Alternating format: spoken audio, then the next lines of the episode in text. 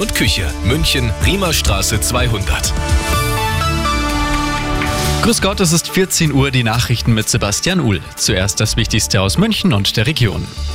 Am heutigen Weltfrauentag konzentrieren sich die Warnstreiks im öffentlichen Dienst vor allem auf Berufe, in denen viele Frauen arbeiten. Auch bei uns in der Region. Arabella München Reporter Sebastian Impekhofen. Viele kommunale Kindergärten und Krippen bleiben heute zu. Laut der Gewerkschaft Verdi haben alleine in den Münchner Kitas 2000 Beschäftigte die Arbeit niedergelegt. Die Streiks sind Teil des Tarifkonflikts im öffentlichen Dienst. Erst Ende des Monats gehen die Verhandlungen weiter. Bis dahin sind weitere Streiks geplant. Morgen haben zum Beispiel die Arbeitsagentur und das KVR geschlossen. Alle weiteren Infos zu den Streiks lesen Sie auch auf radioarabella.de.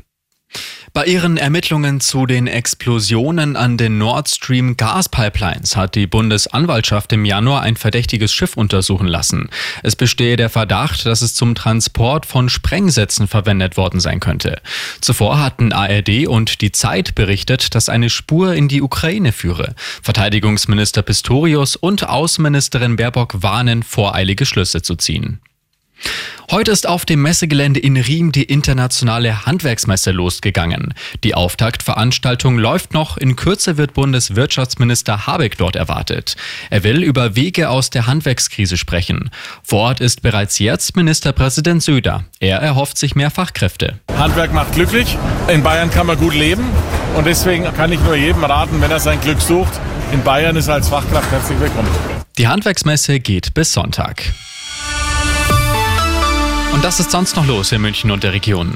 Jeder bei uns kennt sie, die alten U-Bahn-Wagen aus den 60er und 70er Jahren. Zum Teil sind sie immer noch auf den Schienen unterwegs, werden aber Jahr für Jahr durch modernere Züge ersetzt. Jetzt ist klar, die MVG will bis 2025 alle alten Bahnen ausmustern. Dann sind ein paar von ihnen nur noch im MVG-Museum zu sehen.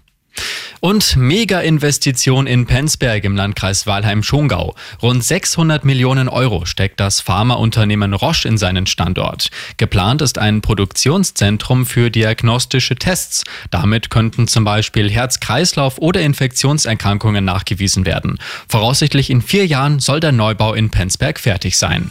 Immer gut informiert, mehr Nachrichten für München und die Region wieder um drei. Und jetzt der zuverlässige Verkehrsservice mit Stefan Hempel.